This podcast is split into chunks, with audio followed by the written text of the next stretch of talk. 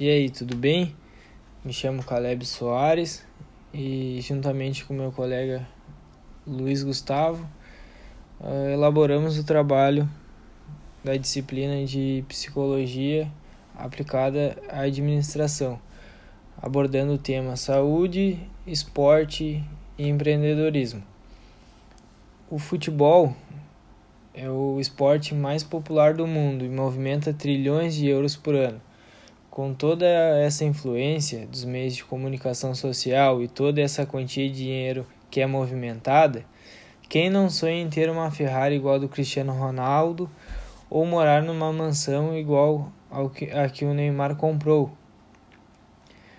Como a maioria das pessoas relacionam a, a felicidade com a questão econômica, financeira, é natural que jovens, em busca de dar condições financeiras melhores para suas famílias se aventurem atrás de começar a sua carreira no futebol profissional. Aí vem a questão: será que todos esses jovens estão preparados para suportar essa pressão excessiva que esses atletas sofrem de milhões de torcedores, imprensa e dirigentes?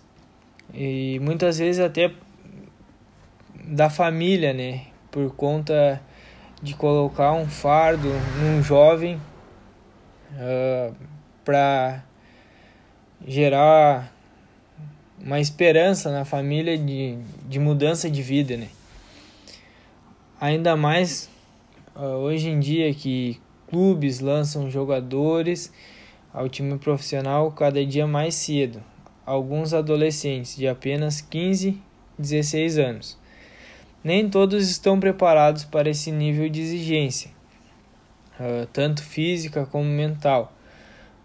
Por isso, alguns clubes uh, de uns anos para cá já vêm investindo em acompanhamento psicológico para seus atletas, começando na, nas categorias de base. Né? Um exemplo disso que eu estou falando sobre preparação é o o jogador Santiago Garcia, centroavante é, de 30 anos, jogava no Godoy Cruz, da Argentina, que infelizmente acabou cometendo suicídio no início de fevereiro desse ano. É, Santiago era ídolo do clube desde quando foi contratado em 2016, mas no entanto os últimos meses foram bastante dolorosos para o atacante. É, ele, sob, ele sofria né, com sobrepeso. Né. O, o centroavante acabou disputando seis partidas em 2020 pelo Godoy Cruz. Frequentava o banco de reservas e sua saída se tornava cada dia mais iminente. O presidente do clube, José Mansur, uh, chegou a fazer críticas públicas bastante duras a respeito dele. Precisamos ter líderes positivos. Uh, temos, ao contrário, líderes negativos, afirmou o dirigente a uma rádio local. Ele não citou diretamente o Santiago, mas deixou claro que de quem falava, né? Por conta do sobrepeso já citado. Uh, ele alegava que era falta de profissionalismo Santiago Garcia então chegou a ficar 7 quilos acima do peso nas últimas semanas, não por falta de compromisso com seu clube, mas também por diversos outros problemas pessoais. O atacante estava insatisfeito com a sua situação no time e José Mansur também fez é, jogo duro para a transferência do, do jogador. Ah, prometeu liberar liberar ele e depois cobrou um valor, né?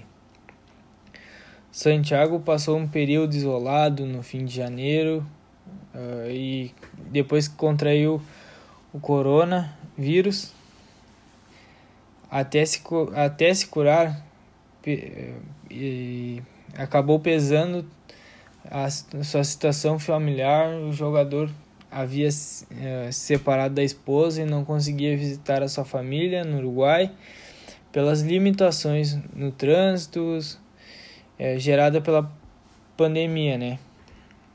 As várias cobranças da torcida e também por parte dos dirigentes e também dos, dos jornais contribuíram para o quadro depressivo do atleta, né?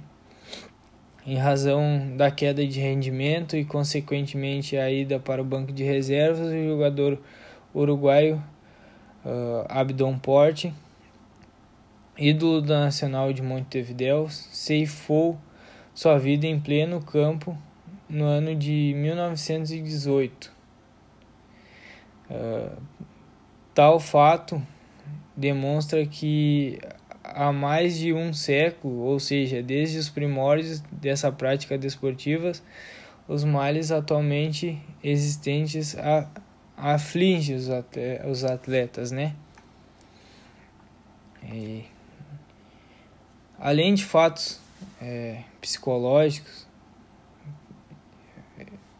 pode ser inserida a constante cobrança uh, por metas satisfatórias, sendo que essas cobranças são generalizadas e padronizadas, sem levar em consideração a aptidão de cada indivíduo e suas limitações.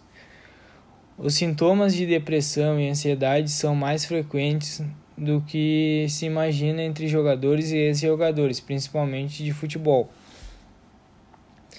Uh, a partir da década, da década de 1990, a saúde mental dos atletas passou a ser tratada com maior atenção. Inúmeros clubes passaram a contar com auxílio de psicólogos para orientar os jogadores, o que ocorreu inclusive, inclusive com a seleção brasileira. Em matéria assinada pelo jornal, jornalista Marcelo Alves, de acordo com o um levantamento realizado pelo FIFPro, uh, 38% dos 607 jogadores em atividade e 25% entre os 219 ex-jogadores disseram ter sofrido uh, depressão ou ansiedade nas quatro semanas anteriores a que foram entrevistados. Os números confirmam gravidade, a gravidade do problema e mostram que ele está aumentando em comparação com as pesquisas anteriores. No estudo anterior do FIFPRO, 26% dos jogadores relataram ter sofrido de depressão e ansiedade. O atleta profissional está exposto frequentemente à ocorrência de lesões, e essas são uma constante, eh, são uma constante na vida do atleta, né?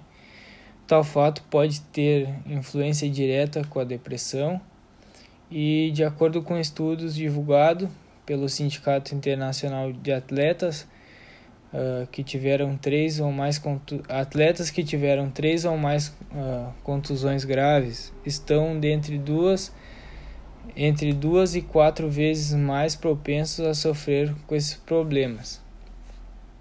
Uh, podemos citar aqui o, o, exemplo do Ronaldo Fenômeno, né? que teve altos e baixos na sua carreira e também sofreu com um problema de sobrepeso. Além de depressão e ansiedade, 20 por, 23% dos atletas e 28% dos ex-atletas disseram sofrer com distúrbios no sono. Outros 15% dos atletas e 18% dos ex-atletas reportaram sofrer com problemas de estresse, problemas com abuso de álcool e, e relatos de 9% dos jogadores e 25% dos ex-atletas o consumo de cigarro ocorre entre 4% dos atletas e 11% dos, dos ex-atletas. A cobrança por resultados e críticas exageradas é, não afetam apenas a saúde dos atletas ou ex-atletas, mas também treinadores. Uma pesquisa de mestrado da Faculdade de Ciência da Saúde da Universidade de Brasília estudou o comportamento do do estresse do técnico de futebol. O resultado é preocupante. Mostrou que 80% dos 16 profissionais analisados tiveram um aumento brusco da pressão arterial no comparativo de antes e após a partida. A pressão arterial alta é um dos motivos que levam ao AVC.